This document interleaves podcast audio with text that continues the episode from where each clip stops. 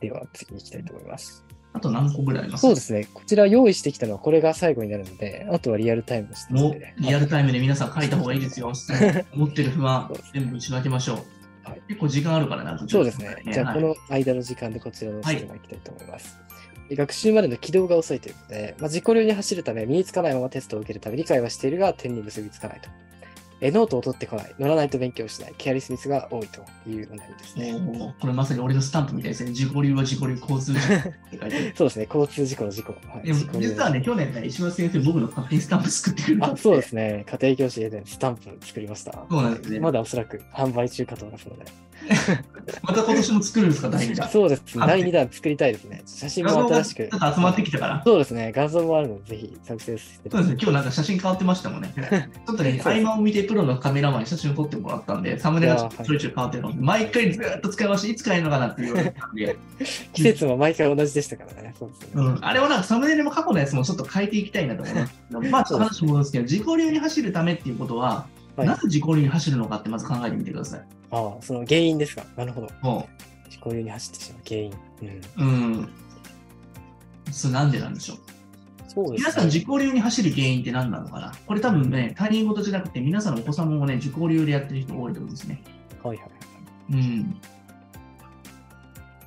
はい。これはね、自分のやり方で間違えてやったときに、まあ、あの、ある種ね、今やってるやり方を、それをひ否定されたりとかしてきた子多いんじゃないかなと思うんですよね。ああ、逆になるほど。そっそうだか。から今まで自分でやってきた勉強とかを批判されたりとか言われてしまったことに対して、結構そこに対してひどく反応する人がいるんですよ、やり方とかを批判されたりすると。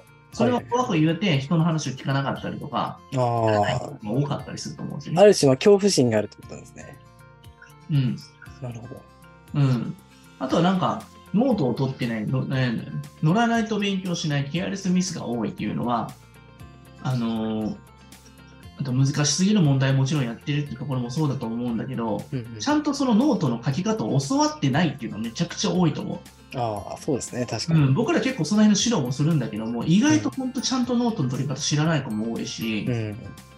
本当になんか、それをやらないがゆえにミスも多いんですよね。うんうん僕らって意外と、なんかこういう見た目でカジュアルだし、結構なんかそう、今風な指導の仕方してんのかなと思うんだけど、はい。結構アナログなことをやってるんですよ、割と。うん。そうですね。やっぱり細。かい検索だったりとか、意外とね、ノートも緻密にやったりとか、結構そこ指摘するんですよね。うん。確かに確かに。うん、で今までそういったところをね、結構指摘されなかったんですよ、先生とか。塾とかだったらそんな細かいところまで見られないからね、きっと。ああ、そうですね。まあ、ノートの内側までは。はい。だからノートのみ部分とか、ケールスミスを直すためにそこを直すとかって指摘したの多分親御さんとかしかしてこなかったから、他人にあんまり言われてこなかったんじゃないかな。うん。なるほど、なるほど。うん、そこの部分、あとはその書き方を知らないとか。はいはいはい。うん、なぜキアレスミスが起こってるのかって本人も分かってない。それしっかりとなんかちゃんと綺麗なノート作りの仕方を知らないからっていう場面があるから。うん。そうですね。だから自己流っていうのは、そのやり方を、正しいやり方とかの王道のそういった型っていうところを知らないがゆえに、その土台がないがゆえに勝手にやってるって場合があるから、ああ、そうですね。まあ、単純に自己流っていうのは、その型を知った上で自己流でやってるっていうよりかは、そもそも知らないっていう、そう。そういう原因があだるから。大手塾では、そういった勉強のカリキュラムだったり、その特殊段だったり、その形を教えてくれるけど、ノートだったりとか、普段の勉強習慣だったり、そういった正しいこととか、その家帰ってからの勉強の習慣とか、そういったところのやり方だと教わってないから、こういう自己流になってしまってるんですよ。うん、確かに。親御さんから言われても、なかなかそれは素直に聞かないですよね。そそうですそうです僕らって結局のところは、その塾でやってきたところを一人で持ち帰ったときにやれるような習慣作りだったり、一人、うん、考えて難しいの解けなかったときに聞けるような状態だったりとか、はいはい自立できて自分で解決できるような状態を作っていくところは僕はその指導の中の本質だと思ってるんで、うん、そうですね。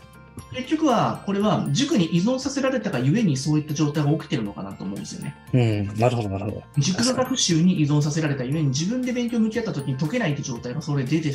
多分うん、そうですね。なるほど、なるほど。うんだから、それは本人が悪いというよりかは、今の正しい勉強習慣が身についてないがゆえにそういうことになってしまってるし、それ知らない、ちゃんと教わってないってところあるかもしれうない。ん、確かに。じゃあ、その環境を変えてあげるだけで、結構でそうきるなんですよ。そなうとで。すね。うん。そうですね。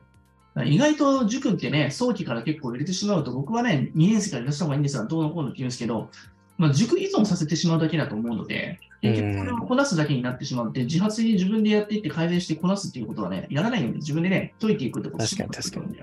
うん、そうですね。完全に塾のレールの上でしかなかなか勉強できないと。そう、だから自己流っていうのは生まれてしまうのかな、みたいな、うっん。なるほど、なるほど。ていうふうに思いますけどね、いろいろ原因が考えられると思うんだけれども、そこはちょっと作り合わせていって話さなきゃいけないんだけどね。そうですね。はい。一緒に改善していきたがい失敗してしまったりとか、やってるっていうのは、なんか原因はその子にないかもしれないからね。です。うん、なるほど。うん。探求していきたいです。今、ちょうどそうですね。リアルタイムで質問いただきましたね。